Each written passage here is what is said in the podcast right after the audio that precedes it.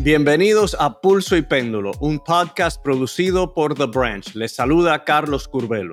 Y aquí Fabiola Galindo. Carlos, ¿qué tenemos para hoy? Pues Fabi, esta semana el presidente Biden lanzó oficialmente su campaña a la reelección, pero el anuncio llega en un momento en el que una investigación judicial contra su hijo, Hunter Biden, vuelve a ser noticia. Ya estaremos explicando por qué. Definitivamente un caso que ha dado muchísimo de qué hablar, pero hoy también vamos a abordar una preocupante tendencia que se ha venido acentuando en años recientes. estamos hablando de la crisis de salud mental entre los menores, pero sobre todo entre las niñas y adolescentes. Un tema sin duda muy preocupante, pero antes de hablar de todos estos temas tan serios, Fabi, cuéntame, ¿cuál es tu canción favorita de Juan Luis Guerra? Mi canción favorita de Juan Luis Guerra es la que voy a escuchar en su concierto al que voy a ir en Madison Square Garden. La verdad que no tengo tantas, Carlos, que no sé elegir una sola. Te puedo decir, ojalá que llueva café, es casi como que el himno de tantos latinos. Bella canción, bella ¿Y la tuya cuál es? Bueno, la, mía es a pedir su mano. La mía es a pedir su mano porque cuando uno está en una fiesta y escucha que comienza esa canción, como que todo el mundo se, se levanta súbitamente y corre hacia ¿no? la pista de baile. Eh, así que nada, Juan Luis Guerra es brillante. Yo estuve en su concierto el fin de semana pasada. Nos invitaron JP y su esposa Katie. Bueno, en realidad Katie nos invitó, pero hay que darle un poquito de crédito a, a JP también. Y la pasamos muy bien, aunque te confieso que parece que Juan Luis Guerra como que se está empezando a despedir. Su concierto muy bueno, tocó todas las canciones populares, pero como que fue a lo que iba, no conversó mucho con la audiencia, había como una falta de energía. Y además, Abeja al Panal, que es una bella canción también muy popular, dejó que otro señor a quien nadie conoce la cantara. Entonces, mira, fue excelente el concierto, la pasamos muy bien, pero nada, yo creo que la edad es un factor. Están hablando de la edad de Biden. Eh, también para los artistas la edad importa, ¿no? La edad importa, pero yo creo que los dominicanos aquí en Nueva York no le van a dejar pasar que no cante como abeja un panal. Pero bueno, quiero pensar, quiero tener esperanza de ello. Pero definitivamente que he visto artistas ya, eh, digamos, cuando ya tienen más de 70 años y muchas veces es lo que tú dices, parece que obviamente ya se están despidiendo, otros no tanto. Por ejemplo, yo fui a ver a Rubén Blades hace ya unos años, ya tenía, creo que tenía 71 años cuando yo lo vi, y la verdad que ni uno no se hubiese ni dado cuenta. Hay artistas que, bueno, depende, ¿no? Depende de, de cada persona, de cada físico, de cada quien, pero yo te voy a prometer que me voy a reportar y te voy a decir cómo es que los dominicanos aquí en Nueva York le han reclamado que cante todas sus canciones él mismo. porque creo que eso es lo que ha Quizás ya tenga más presión porque hay más dominicanos, pero la vas a pasar muy bien, pero no te sorprendas si, si es un poquito breve el concierto, que tampoco está mal porque uno puede salir después o si está cansado se puede ir a la casa, pero yo creo que a las diez y media, diez y cuarenta y cinco, ya estaba en mi casa, que para un concierto no es habitual, pero excelente y admiro mucho a Juan Luis Guerra, además de ser un gran artista, es un hombre de mucha fe que ayuda mucho a las personas necesitadas, especialmente en su país, en República Dominicana. Así que que la pases muy bien. Nos cuentas después cómo te fue. Así es. Así que ya después de ese concierto vamos a contarles cuál fue la canción que le encargó a otra persona, si es que pasa. Yo espero que no, pero, pero ahora sí vamos con nuestra primera historia del día. When I ran for president four years ago, I said we're in a battle for the soul of America, and we still are. The question we're facing is whether in the years ahead we have more freedom or less freedom, more rights or fewer. I know what I want the answer to be, and I think you do too. This is not a time to be complacent. That's why I'm running for re-election. Ahí escuchamos parte del video con el que Biden lanzó oficialmente su campaña a la reelección. Dice que se está postulando nuevamente porque el alma del país sigue estando en juego. Según él, la gran pregunta a la que nos enfrentamos como nación es si en un futuro tendremos más o menos libertades. Carlos, creo que este anuncio no tomó realmente a nadie por sorpresa. Sin embargo, es muy significativo, ¿no? Especialmente teniendo en cuenta que la mayoría de los estadounidenses no parecen estar muy entusiasmados con su candidatura. Claro, el anuncio se esperaba, aunque para este presidente, dada su edad, algunos especulaban cuando primero ganó si iba a buscar una reelección o si se iba a conformar con un periodo de cuatro años. Fabi, algo que para mí es extraordinario es eh, notar, y ya se han visto varias encuestas, que la gran mayoría de norteamericanos no quieren que ni Biden ni Trump se postulen a la presidencia. De acuerdo a la encuesta de NBC News, un 70% prefiere que Biden no se postule, un 60% prefiere que Trump no se postule. En la cifra de Biden eso incluye una mayoría, o vamos a decir la mitad de los demócratas, creo que era un 51%. Así que estamos ante una situación única en el país donde hay dos candidatos que parece, en este momento, todo pudiera cambiar, ¿no? Eh, falta mucho tiempo, pero en este momento parece que van a ser los candidatos representando a los dos partidos principales. Sin embargo, la gran mayoría del país los rechaza a ambos.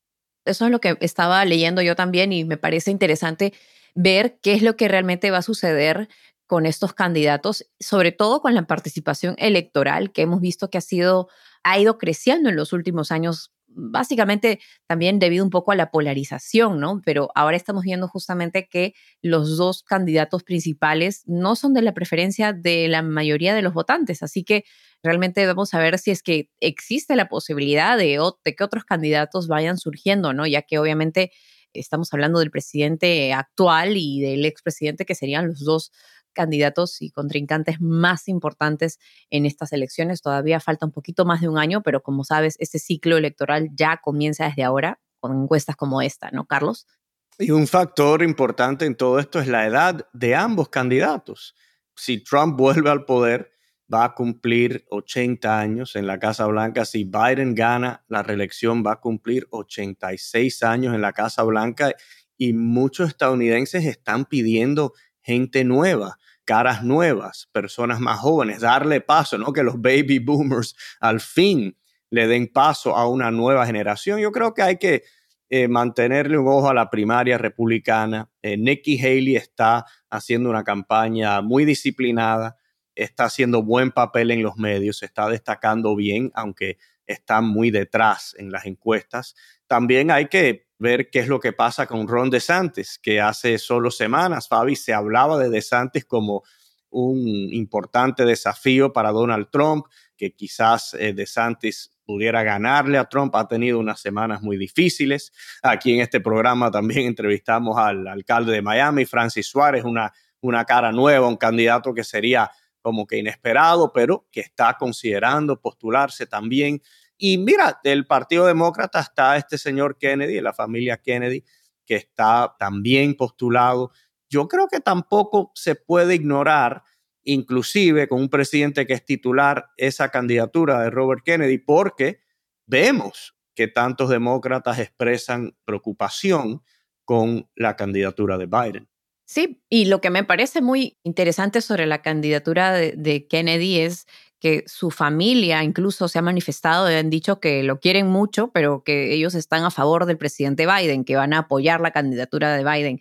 Es decir, ahí también hay muchas divisiones ya a nivel partido, a nivel familiar incluso. Así que es algo que, como dices, ¿no? Me recuerda un poco a las elecciones anteriores cuando se hablaba mucho de Jeff Bush me hace recordar a Ron DeSantis, que al principio como que levantó muchas plumas y ahora estamos viendo que poco a poco se desinflan, ¿no? Son estos candidatos que poco a poco van saliendo y cuando enfrentan ese escenario nacional es algo que no siempre perdura, ¿no? Esa popularidad. Así que vamos a ver qué es lo que sucede en los próximos meses. No es temprano, pero aquí en Pulso y Péndulo vamos a estar siguiendo muy de cerca toda esta política nacional para que nuestra audiencia tenga toda la información y las perspectivas que necesitan para tomar eh, una decisión ya cuando llegue ese momento, primero en las primarias y después en noviembre del año 2024. Pero bueno, Fabi, como mencionamos al inicio del programa, la candidatura de Biden coincide con el surgimiento de nueva información relacionada a un caso judicial contra su hijo, Hunter Biden. Así es, Carlos. Desde hace cinco años, el hijo menor del mandatario está involucrado en una investigación por posible evasión de impuestos y por mentir aparentemente en un registro de transacción de un arma. Resulta que al comprar un arma en Delaware en 2018, Hunter Biden indicó en el formulario que no estaba consumiendo drogas. Esto a pesar de haber admitido públicamente que sí lo estaba haciendo. Bueno, Fabi, este caso y esta investigación o investigaciones llevan en curso ya varios años. ¿Por qué es que ha vuelto a ser noticia en estas últimas semanas? Esta investigación ya es algo que viene desde la campaña electoral anterior, es decir, ya tenemos cinco años de esta investigación, ya van a ser dos campañas presidenciales de Biden mientras están investigando a su hijo. Lo que sucede es que en las últimas semanas salió a la luz un informante anónimo del IRS que le envió una carta al Congreso diciendo que el hijo del presidente Biden estaba recibiendo un trato preferencial por ser justamente el hijo de un presidente y según este informante anónimo, él dice que tiene, él o ella, tiene información y pruebas sobre esto. Ahora, obviamente, esto es algo que eh, está siendo investigado pero estamos viendo que la defensa de Hunter Biden está siendo un poco más agresiva, algo que probablemente no le está gustando mucho a la Casa Blanca, porque obviamente estamos hablando del hijo del presidente que para muchos debería simplemente dejar que se le investigue, ¿no? Y eso sí está sucediendo, están participando, justamente tuvieron una reunión con altos funcionarios del Departamento de Justicia y también con funcionarios del gobierno, porque para muchos es normal este tipo de reuniones entre un fiscal y la persona acusada para que le den más o menos información de lo más reciente que está sucediendo y al mismo tiempo están pidiendo que un exfuncionario de la administración de Trump sea investigado por supuestamente haber publicado información privada. Se trata de Garrett Ziegler, quien habría publicado o circulado información sobre supuesta actividad bancaria sospechosa de Hunter Biden utilizando información de sus transacciones. Esta persona admite que obtuvo información de alguien dentro de JP Morgan, pero la defensa de Hunter Biden dice que pudo haber estado violando las leyes bancarias federales de publicar documentos confidenciales. Y todo esto obviamente en torno a la investigación que se le hace al hijo del presidente sobre si habría evadido impuestos o no al trabajar como consultor para empresas chinas y del país de Ucrania.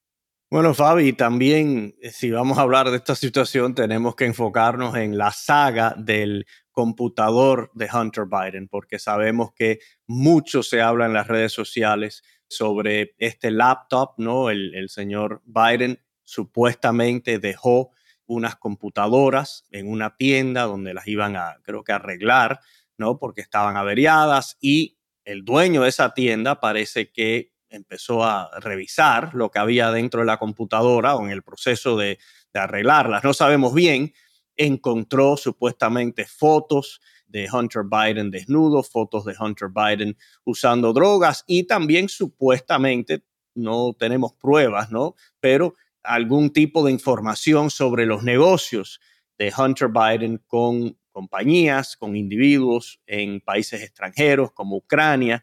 Eh, así que eso también creo que tenemos que tratar de explicarlo lo mejor posible porque sabemos que hay una serie de teorías ¿no? sobre esa computadora, la información que hay dentro de esa computadora. Hay que reconocer que los medios no le dieron una cobertura amplia al tema de la computadora de Hunter Biden antes de la elección del 2020. En Twitter hubo un esfuerzo para suprimir cualquier información que tuviera que ver con eso. Eh, no se permitió amplificar, no se permitió compartir esa información. Inclusive eh, le suspendieron eh, la cuenta a la entonces vocera del presidente Trump en ese momento por compartir el artículo del New York Post, que sí publicaron un escrito sobre toda esta situación y Fabi, eso como que no se discutió durante las últimas semanas de la campaña y algunos en la derecha dicen que eso pudiera haber influenciado el resultado. Así es, Carlos. Esta historia de la laptop que es supuestamente de propiedad de Hunter Biden es algo que ha circulado en las redes sociales. Algunas cadenas de televisión dicen que han podido confirmar independientemente que sí, efectivamente se trata de una laptop que era propiedad del hijo menor del presidente. Sin embargo, hay también muchas dudas alrededor de si esta era una laptop de verdad de Hunter Biden o si se trata de una estrategia del gobierno ruso, porque en el momento en que se trató, digamos, de, no compartir esa historia del New York Post que revelaba lo que supuestamente estaba dentro de esta laptop, lo que estaba sucediendo es que se trató de evitar que se difumine esta historia, que se, se dé a conocer, porque no se estaba seguro si es que era como repito, un esfuerzo de propaganda rusa, de desinformación del gobierno ruso. Por eso fue que básicamente en ese momento se decidió tratar de evitar que esa historia siga expandiéndose, ¿no? Ahora, ¿por qué no se sabe exactamente, ¿no? El mismo dueño de este taller de computadoras dice que quien dejó la laptop pudo haber sido Hunter Biden. Sí, también dijo Fabi que él no ve bien, que él tiene problemas en la vista. Que tiene problemas en la vista. Resulta muy difícil para muchos creer que una persona tan importante va a dejar información tan privada a la vista y paciencia de todo el mundo. Y de hecho que es algo que, como repito, algunas cadenas dicen que han confirmado, independientemente han corroborado que se trata de una de una laptop de Hunter Biden, pero la verdad es que no existe ni siquiera lo que le gustaría ver a muchos, ¿no? Un video, por ejemplo, que se viera a Hunter Biden dejando la laptop, una prueba contundente de que se trata efectivamente de información que ha sido usurpada hasta cierto punto también del hijo del presidente, ¿no? Así que esa también es parte de toda esta historia, es una historia que salió publicada en el New York Post y que está siendo investigada por el Comité de Supervisión de la Cámara. De A la misma vez, Fabi, hay que reconocer que los abogados de Hunter Biden han tomado unas acciones muy agresivas en las últimas semanas y meses. Inclusive han demandado a este señor, el dueño del taller de computadoras. Así que es muy posible y hay mucho que apunta a que estas computadoras, no sé si Hunter Biden las haya dejado ahí o no, pero que tienen algún vínculo a Hunter Biden. Y lo importante que sepa eh, la audiencia es que esto se está investigando. Yo personalmente opino que Merrick Garland es un hombre de integridad. He observado cómo ha manejado, por ejemplo, el tema de toda esta información clasificada que han encontrado al presidente Biden, al expresidente Trump, al ex vicepresidente Mike Pence. Eh, Garland nombró eh, fiscales especiales para los tres casos. Creo que está haciendo lo más posible para proteger la imagen y la integridad del Departamento de Justicia y este caso sobre Hunter Biden no se ha cerrado. Ya lleva eh, varios años en curso esta investigación y para mí eso quiere decir, número uno, que algo hay, ¿no? Eh, alguna actividad o conducta cuestionable tiene que existir porque si no hubiesen cerrado el caso hace tiempo. Y el hecho de que se ha demorado tanto sí pudiera indicar que hay algún tipo de, de demora por razones políticas. Eh, quizás estén esperando, estaban esperando que el presidente Biden anunciara su reelección. No se sabe, ¿no? Todo eso va a quedar más claro a medida que este denunciante tenga la oportunidad de hablar. Sabemos también que la Cámara de Representantes, bajo el control de los republicanos, están investigando y están emitiendo supinas para obtener todo este tipo de información. Así que yo confío que con el tiempo se va a saber toda la verdad y si este señor eh, Hunter Biden cometió algún crimen, va a enfrentarse a la justicia y también yo creo que va a haber la oportunidad de ver, ¿no? Si el presidente Biden, Joe Biden, estuvo de alguna manera involucrado en algunos de estos negocios eh, de su hijo. No necesariamente quiere decir que haya cometido alguna ilegalidad, pero quizás estaba ayudando a su hijo a obtener clientes en países extranjeros. Quizás sí hizo algún tipo de promesas relacionadas a esos negocios. No se sabe, ¿no? Pero lo importante aquí en Pulso y Péndulo es que todo esto se analice, todo esto se discuta para que nuestra audiencia esté al tanto de todo lo que está pasando en el país, no importa si los que están actuando bien o mal sean republicanos o demócratas. No, y esas son conjeturas que se hacen obviamente por ser quien es, el hijo del presidente, ¿verdad? Pero no hay ninguna evidencia hasta el momento de que el presidente Biden haya, digamos, tomado una decisión política basada en los negocios de su hijo, ¿no? Esto era también, recordemos, en el tiempo en que Biden, papá o padre, era vicepresidente de la administración Obama. Así que realmente no hay evidencia basado en todas estas investigaciones que se están llevando a cabo y toda esta información que ha salido a la luz, esta, eh, hasta fotografías supuestamente desnudas de Hunter Biden, de esa laptop, dentro de toda esa evidencia o supuesta evidencia, no hay ninguna prueba de que el presidente Biden haya tomado fehacientemente alguna decisión política para favorecer a su hijo y el presidente lo ha negado fehacientemente. Él ha dicho que nunca ha tenido nada que ver con los negocios de su hijo, como muchos padres se mantienen al margen, ¿no? De, la vida de sus hijos y creo que, como tú mismo has dicho, pues eso es algo que se va a tener que seguir investigando. Sin embargo, claro que son conjeturas y son muy válidas de investigar, pero hasta el momento no hay pruebas de que eso haya ocurrido, así que nosotros vamos a estar, por supuesto, pendientes a lo que arroje esta investigación y este caso. Ya la cadena NBC dice que los fiscales estarían pensando en presentarle cargos a Hunter Biden por dos delitos menores y por una felonía. Y estamos hablando justamente de este formulario al comprar un arma y por supuesta evasión de impuestos, pero por supuesto tenemos que ver cómo transcurre este caso. Claro, y yo lo que creo, Fabi, es que la gran mayoría de estadounidenses quieren que la justicia sea pareja, sea imparcial y que se le aplique de forma igual a todos, no importa si son poderosos, si son ricos, pobres, republicanos, demócratas, que el que haga algo mal tenga que rendir cuentas ante la justicia y nada, ya después de eso podemos seguir, pero cuando hay eh, la sospecha de que hay un desequilibrio, de que eh, el gobierno está siendo agresivo con ciertas figuras y no con otras, eso socava ¿no? la, la confianza en el gobierno, en el sistema de justicia, y eso nos perjudica a todos. Así que lo que deseamos en todos estos casos, porque hemos hablado aquí de muchas investigaciones a través de, nuestro tiempo juntos, ¿no? Que se llegue a la verdad y que la, justicia se aplique equitativamente. Así es. Pero ahora vamos a cambiar de tema. Un reciente reporte de los Centros de Control y Prevención de Enfermedades muestra índices alarmantes de depresión y violencia sexual contra las adolescentes. Sí, Fabi, este estudio realizado entre el 2011 y el 2021 indica que casi el 60% de las adolescentes reportan síntomas de depresión y más del 20% han hecho un plan para acabar con sus vidas. Estas son cifras realmente escalofriantes.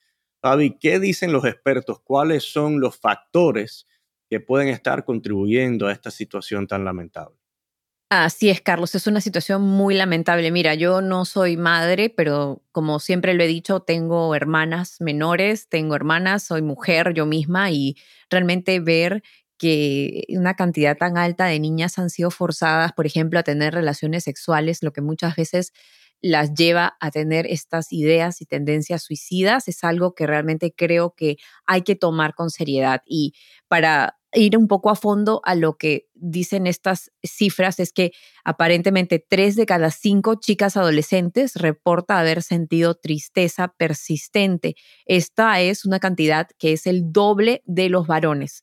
También una de cada tres reporta haber considerado seriamente suicidarse y una de cada cinco en el grupo de chicas lesbianas o de jóvenes gays uno de cada cinco ha intentado quitarse la vida. Algunos hospitales incluso reportan que estas cifras han aumentado en los últimos años exponencialmente y como decías, ¿Cuáles son las causas? Pues la verdad es que los médicos no saben señalar exactamente cuál, pero hay muchas coincidencias.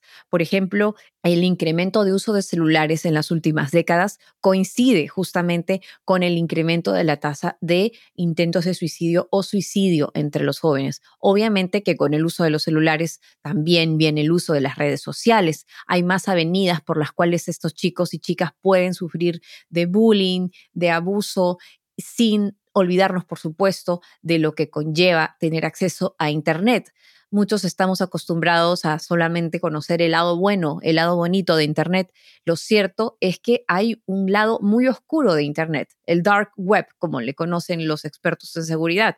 Y ahí es donde existe el tráfico humano, ahí es donde existen secuestros contra jovencitas que son engañadas, que se les dice, hay un hombre que al otro lado de la línea le dices yo soy de tu edad y tal, y pautan verse en una cita y esto puede terminar obviamente en abuso sexual contra estas menores, ¿no? Entonces, definitivamente se nota el efecto, ¿no? No soy psicóloga, pero es una coincidencia muy grande que están expuestas constantemente a esta idea de cómo debe lucir su cuerpo, de cómo debe, debe lucir su vida. Es algo que yo, ya una mujer adulta, igual siento que me afecta y a veces me pregunto cómo afecta a chicas mucho más jóvenes, con una experiencia de vida menor a, la mía por los años y que están de alguna manera todavía formando la idea de quiénes son ellas y ser bombardeadas por estas imágenes de cómo debe lucir una mujer, además sin mencionar los filtros y todo lo que es,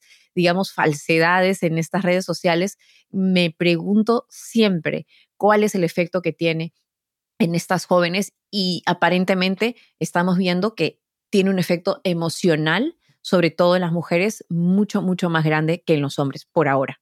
Sí, Fabi, los expertos están de acuerdo en que la principal causa son las redes sociales. Y te digo, como padre de dos hijas que están en una edad precaria, ¿no? En edades precarias, 13 y 10 años, ya la menor va a cumplir 11, que están tan expuestas a las redes sociales y es algo que tú no puedes prohibirle ya a una jovencita que participe en estos apps porque entonces van a ser excluidas completamente de muchas actividades. A los niños más pequeños sí, uno se los puede prohibir, pero ya cuando llegan a estas edades de teenager y de tweens, ¿no? los, los preteens, es muy difícil.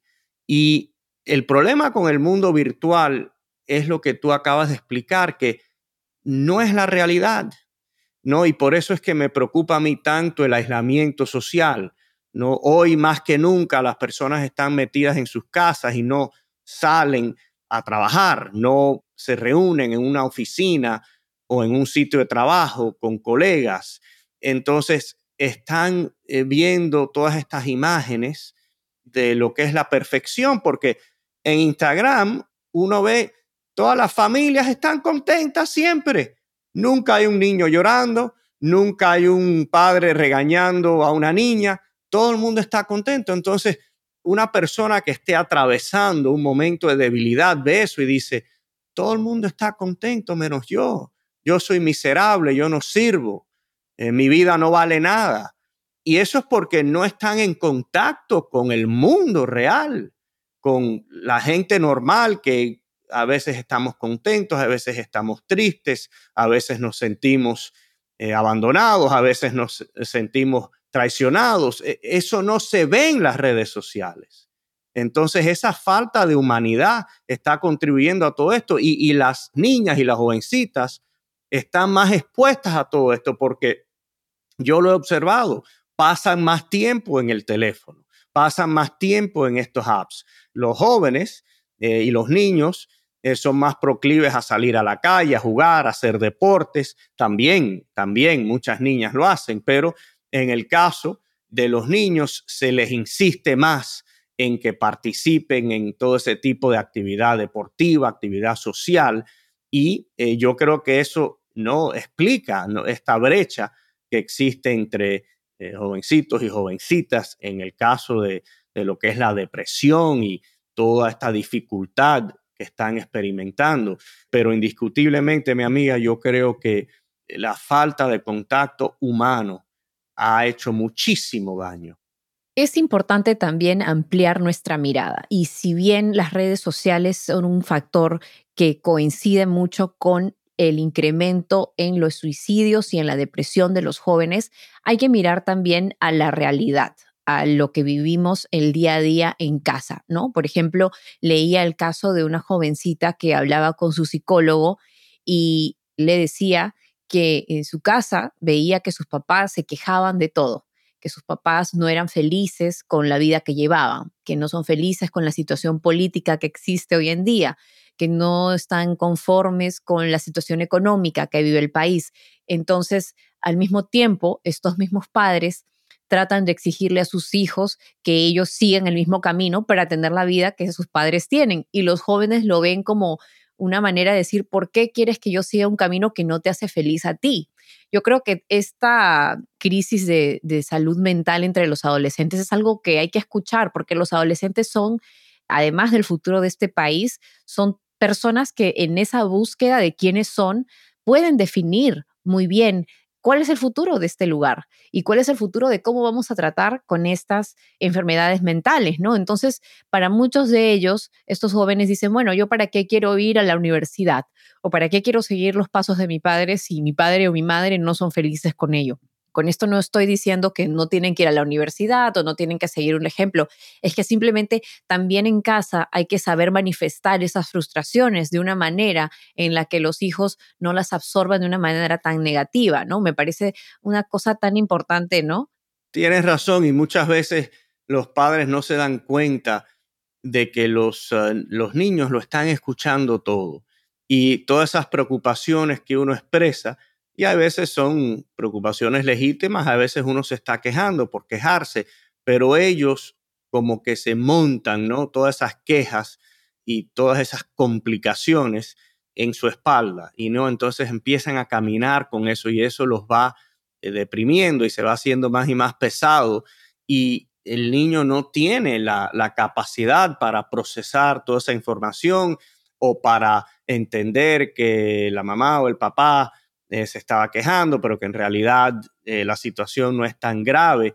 Así que eh, los padres tienen un rol muy importante en todo esto y también en estar al tanto de cómo se sienten sus hijos. Hay que conversar con los niños, darle oportunidades de expresarse. Muchas veces ellos las van a rechazar. A mí mis hijas más de la mitad de las veces que yo trato de conversar, conversar con ellas, me rechazan, ¿no? Y yo no lo tomo a pecho porque están en esa edad donde quieren estar en otras cosas y no quieren estar constantemente no conversando con sus padres o que le estén preguntando cómo te sientes, cómo te fue hoy.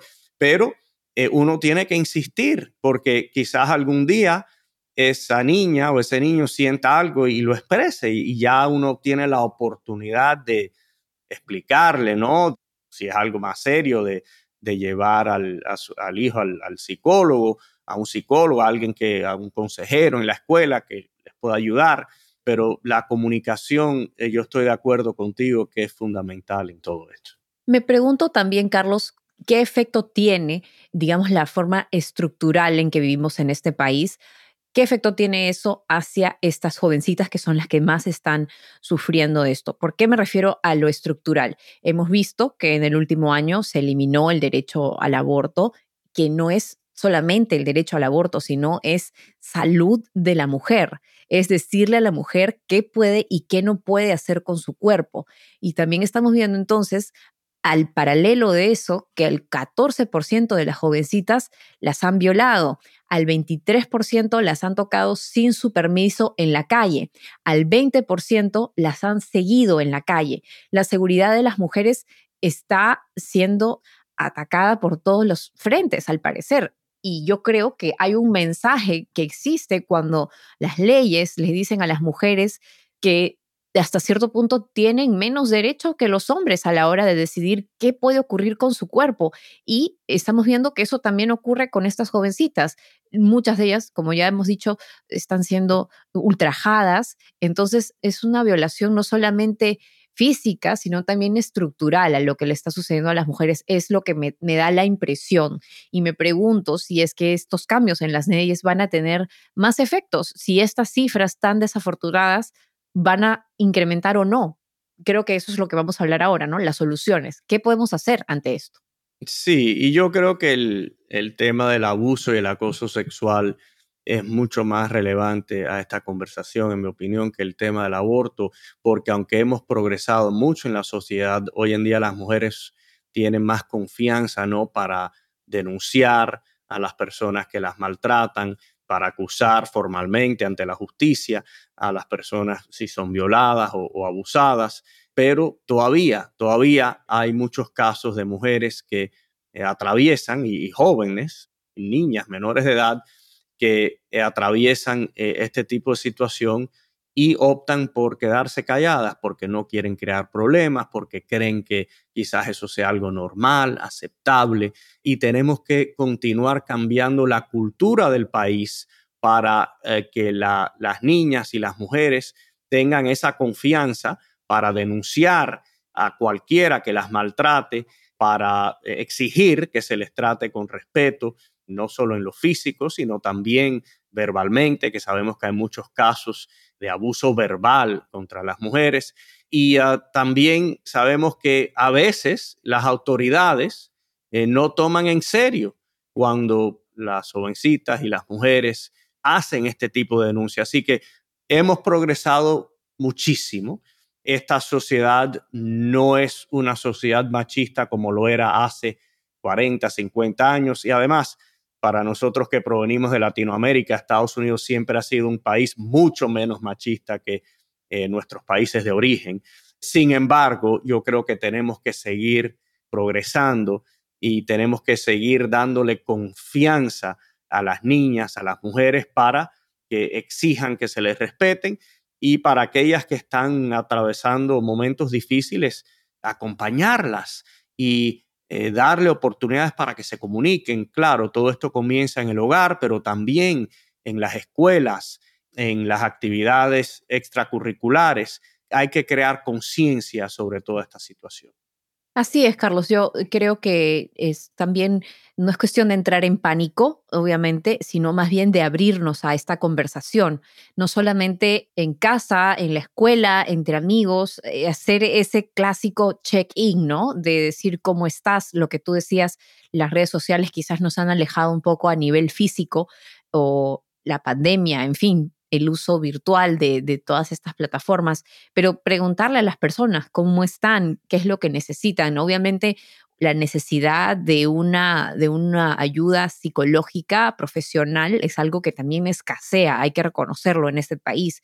Estaba viendo cifras de un hospital aquí en Long Island, en Nueva York, que dice que en el hospital Long Island Jewish Medical Center en New Hyde Park, las visitas a las salas de emergencia por intento de suicidio en el año 1982 eran 250 ese año. Y en el año 2010 esa cifra aumentó a 3.000.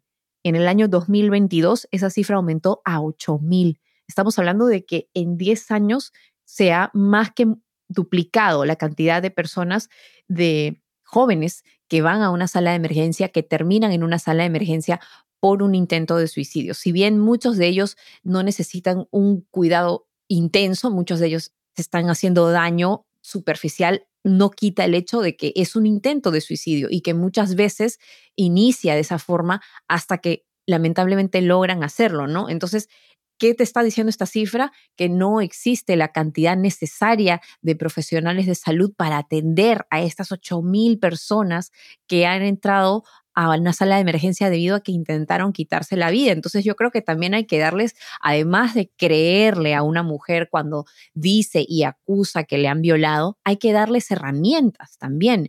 Hay que dar herramientas eh, a través de las instituciones de cómo pueden presentar esta queja sin que, por ejemplo, la policía les desacredite, les haga sentir mal, les haga sentir como que es su culpa, que es algo que sucede tantas veces. Eh, yo creo que esa es la manera de buscar soluciones, ¿no? De qué otra manera podemos abrir esas conversaciones para que los padres también tengan una vía, qué tipo de, digamos, palabras pueden usar, qué tipo de, herramientas, de metodologías para hablar con sus hijas sobre esto, yo creo que es muy importante. Por ejemplo, leía hace mucho tiempo la importancia, y esto es algo muy básico seguramente para las personas que tienen hijos, de cómo enseñarle a sus hijos que llamen a las partes de su cuerpo por el nombre no por un, nickname, como dicen, ¿no? Eh, y por decir, porque si, si tú vas a decirle a tu papá, papá, mamá, me tocaron tal parte, tú tienes que saber qué parte de tu cuerpo te tocaron. No puedes decir una palabra y reemplazarla. Tus padres quizás no te van a poner atención, no te van a entender. Entonces creo que hay muchas cosas que podemos hacer y también cómo criamos a nuestros hijos varones ¿no? ¿Cómo criamos a estos hijos que ya se olviden de esta idea del patriarcado, del machismo, sino de que tienen que tratar a las mujeres de una manera igualitaria, ¿no? Sí, claro, Fabi, y en ese punto eh, quizás, eh, no sé, esto sea demasiado tradicionalista para algunos, pero yo sí creo que a los niños hay que enseñarle que la mujer es especial, que uno no puede tratar a una niña de la misma manera que uno trata a sus amigos niños, que a, la niña hay que respetarla, que nunca se le puede pegar a una niña. Eso desde que yo era muy pequeño eh, me lo sembraron en la cabeza porque el, niño pequeño no sabe y a veces se frustra y empieza a pegar, pero cuando se trata de una niña, una mujer, claro, no se le debe pegar a nadie.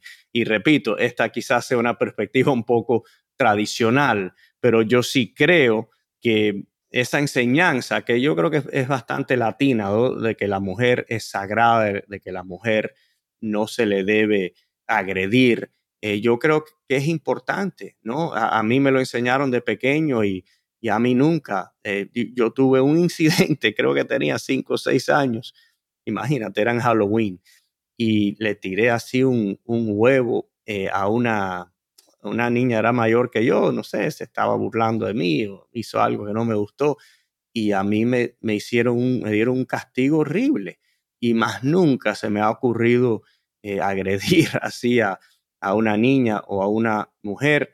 Te repito, quizás sea algo tradicional, pero creo que es algo importante de inculcarle a los, a los varones para que entiendan el respeto excepcional que hay que tener con la mujer. Esa es mi opinión. Sí, definitivamente. Yo creo que siempre y cuando que estemos simplemente tratando de enseñarle a nuestros hijos sobre el respeto, ya sea de, como tú dices, de que a las mujeres se les trata de una manera específica o no, creo que lo importante es que se eduque con eso, ¿no? De decir, no porque tú eres más fuerte o porque tú quieres esto, tienes que conseguirlo a la fuerza, ¿no? Creo que eso es lo que estamos viendo, esa es la consecuencia de por qué estamos viendo tantas niñas que están siendo forzadas a tener relaciones sexuales, obviamente en un mundo en el que supuestamente hemos evolucionado, como tú dices, ¿no? Y sin embargo estamos viendo que otro tipo de abusos siguen ocurriendo. Bueno, mi amiga, un ah, tema bastante triste, ¿no? Pero la buena noticia es que hay soluciones y que eh, hay personas que están trabajando, ¿no? Para promover esas soluciones y aquí nosotros, por supuesto, estamos poniendo en nuestro granito eh, de arena también. Y así llegamos al final eh, del programa de hoy. Como siempre, le damos las gracias a todos ustedes por acompañarnos.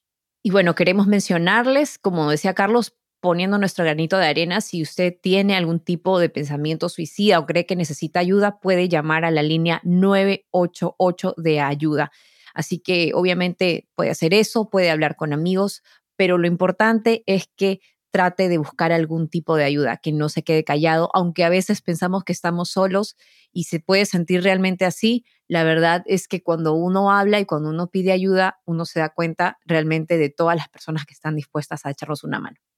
Gracias por compartir esta información, Fabi. Los invitamos a que por favor se suscriban a nuestro canal de YouTube y a que nos sigan en Spotify, Apple Podcasts, Twitter, Instagram, mejor dicho, en la aplicación que prefieran. Saludos y hasta pronto. Pulso y Péndulo es un podcast producido por The Branch. Mónica Espitia es nuestra productora ejecutiva, Lucy Cabrera y Yesenia Moreno son nuestras productoras asociadas y Maxi Frini es nuestro editor y diseñador de sonido.